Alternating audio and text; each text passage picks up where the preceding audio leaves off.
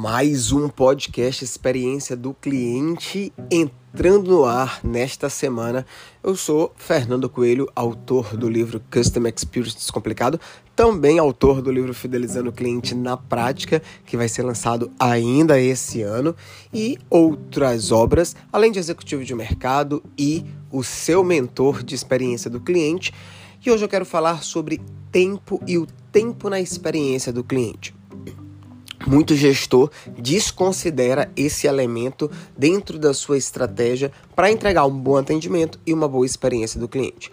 Mas tempo é fundamental, é uma ferramenta e um elemento estratégico dentro da gestão. Como assim ferramenta, Fernando? Ferramenta porque você pode utilizar o tempo como um instrumento para a entrega da tão sonhada experiência do cliente aí no seu negócio. Imagina só com certeza você já passou por essa situação de chegar em um banco e ficar esperando ali mais de 30, 40 minutos. Isso vai impactar na sua satisfação. Ou imagina também você ter marcado ali uma consulta com um médico e o horário é agendado, mas só que atrasou também 20, 30, 40 minutos, quiçá até mais que isso. Imagina você na fila de um caixa e você também esperando por volta ali de 20, 30, 40 minutos para ser atendido. Tudo isso impacta consideravelmente na sua experiência. De acordo com a Gartner, 64% dos consumidores esperam ser atendidos de maneira mais ágil.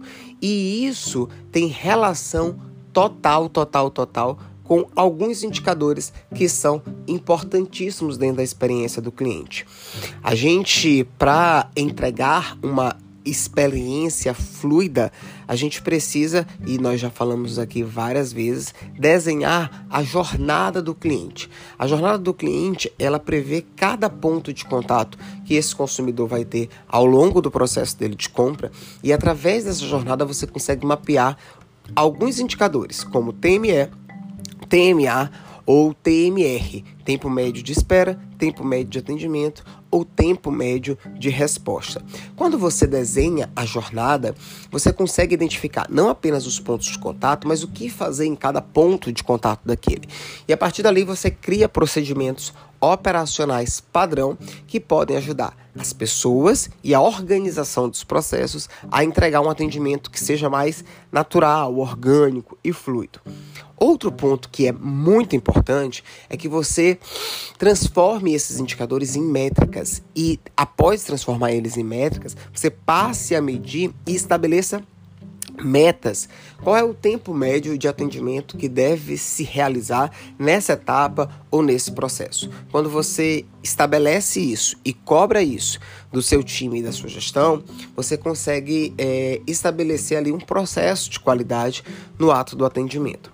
Outra métrica que é muito legal e que é, nas áreas e empresas que eu já passei a gente monitora é o nível de serviço quantos por cento dos atendimentos devem ser feitos neste tempo estabelecido. Porque quando você estabelece um nível de serviço, você também estabelece uma, uma, uma é, qualidade, uma métrica de qualidade da porcentagem de atendimentos que vão acontecer ali. Então você consegue assegurar que X% dos seus atendimentos vão ter aquele padrão, né? É, já que a gente entende que não é possível que 100% esteja ok, esteja redondo, porque falhas podem acontecer. E aí, o tempo de esforço, eu gosto muito de falar isso, quanto mais o teu cliente ele precisa se esforçar, mas ele vai se sentir cansado e, consequentemente, insatisfeito. Então, tempo é, é, gera esforço e esforço gera satisfação. Tempo, ele é uma métrica de satisfação de clientes e de experiência com o processo. Então, quando você passa a olhar, monitorar e metrificar tempo médio de espera, tempo médio de atendimento, tempo médio de resposta, é, você olha com mais cuidado e olha com mais carinho as etapas na jornada desse seu cliente.